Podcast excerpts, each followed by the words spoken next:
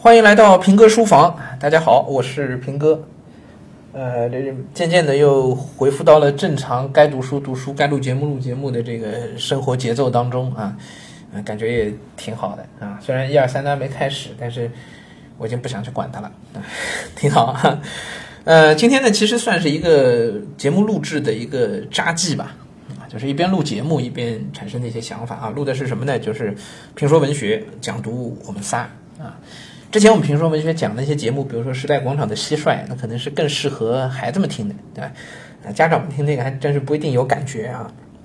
但像城南旧事，应该就比较适合大人孩子可以一起听。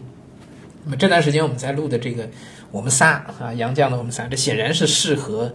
家里一起听的，啊，这家长孩子都可以作为吃饭的时间啊，我觉得特别合适，因为我们仨里面你能够看到那种浓浓的家庭生活的那种趣味吧，其实一个好的家庭关系啊，啊，一定是这样的，呃，所谓的情意绵长啊，就他他不需要日常，好像天天在那说哎我爱你啊，如何如何，听的人也挺肉麻的，是吧？虽然现在有很多很多讲法，就觉得好像要说，好像要说啊。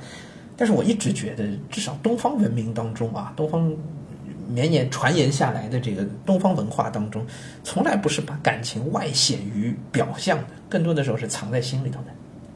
我相信杨绛跟钱钟书俩就不会这样，天天老说我爱你，这你侬我侬的，并不会这样。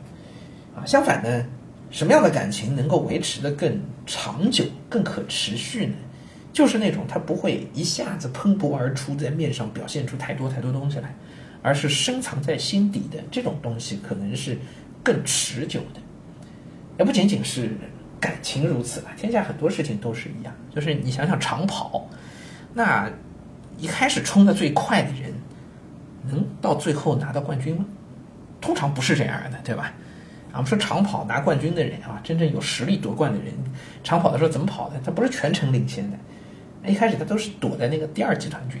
前面的人啊，迎着风，他就在后头躲着，他并没有一开始就表现出多强的那个能力来，对不对？但到最后他会有一个冲刺，好像天下很多事情都是这样的道理，对吧？你一上来都哎，天天我爱你，哎呀，一个人跑在第一。可是人生不是只看，就像电视连续剧，我们看电视连续剧都是哎呀，到一个高潮结束啊，这个人登上人生高人生巅峰啊，娶了白富美，啊，事业多成功，哗，电视剧可以结束啊。人生不会结束的，你还要往下活的。你现在就到一个顶点了，你以后怎么办？你再往下活，你怎么办？跟大家聊聊这个啊，从我们仨我想到的东西，其实是因为觉得教育也是同样的一件事情啊。我们很多家长在教育孩子过程当中啊，你其实不是在教育孩子，你其实是在完成任务。你把那目标定成小升初，有些家长目光远一点，把孩把目标定成考大学。你觉得目标很远了，其实跟着电视剧没差别，对吧？只是有些是情景剧，四十分钟结束了；有些是连续剧，四十集才结束。你是那四十集，你把目标定在考大学，考上大学了，你觉得哇，功德圆满结束了，真的结束了吗？远没有结束啊！考上大学对孩子来说，只是他人生的一个起点，那离最后的终点差得远了。你觉得我的任务完成了？你觉得孩子登上人生高峰了？并没有。真的并没有，所以如果你总是把一些哎呀好的东西要表现出来呀，有什么事儿都让他冲到前头去啊，是不是会影响孩子未来长远的一个后劲儿？就我们一直讲的“赢在起点”啊，这现在流行这种说法是吧？流行了好多年了啊，还有一些机构都叫这个名字啊。但是在我看来，“赢在起点”是一点都不值得高兴的事情。你想想长跑，赢在起点的人最后赢了没？赢在起点，只能让你自己心里感觉比较好，对不对？我也当过第一呀，比赛还没结束呢，我就是第一呢。结果比赛结束的时候你不是第一，有什么用呢？所以赢在起点不重要，重要的是看谁能够笑到最后，这才是最要紧的事情。而在这笑到最后这过程当中啊，还没有到达终点的这过程当中啊，你是第一还是第二？你是第十？哪怕你是倒数，有多大关系呢？谁说最后一名的人没有机会逆袭呢？啊，当然这个话不能从阿 Q 的角度去理解啊，就是你你可能你真的就只有倒数的能力，那这个时候你肯定不能这样来自我安慰，是不是？但是你心里要知道，我说，我觉得作为家长啊，作为在孩子整个教育成长过程当中的那个引导者的那个角色，家长心里要知道，我我们最终希望达到的目标，第一不是要跟人比。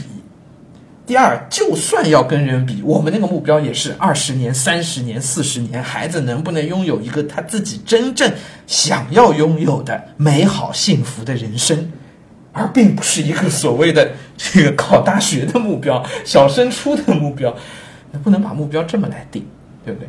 所以从这个角度来说，我觉得我们之前讲到过全摇啊，是吧？摇号的这一类事情，其实大家真的还是要看开了。对不对？就摇号了，难道我们孩子就不好好读书了吗？难道我就不要不用给他去另外加一些东西了吗？我不用再对他要求那么高了吗？好像也不能这样吧，是不是？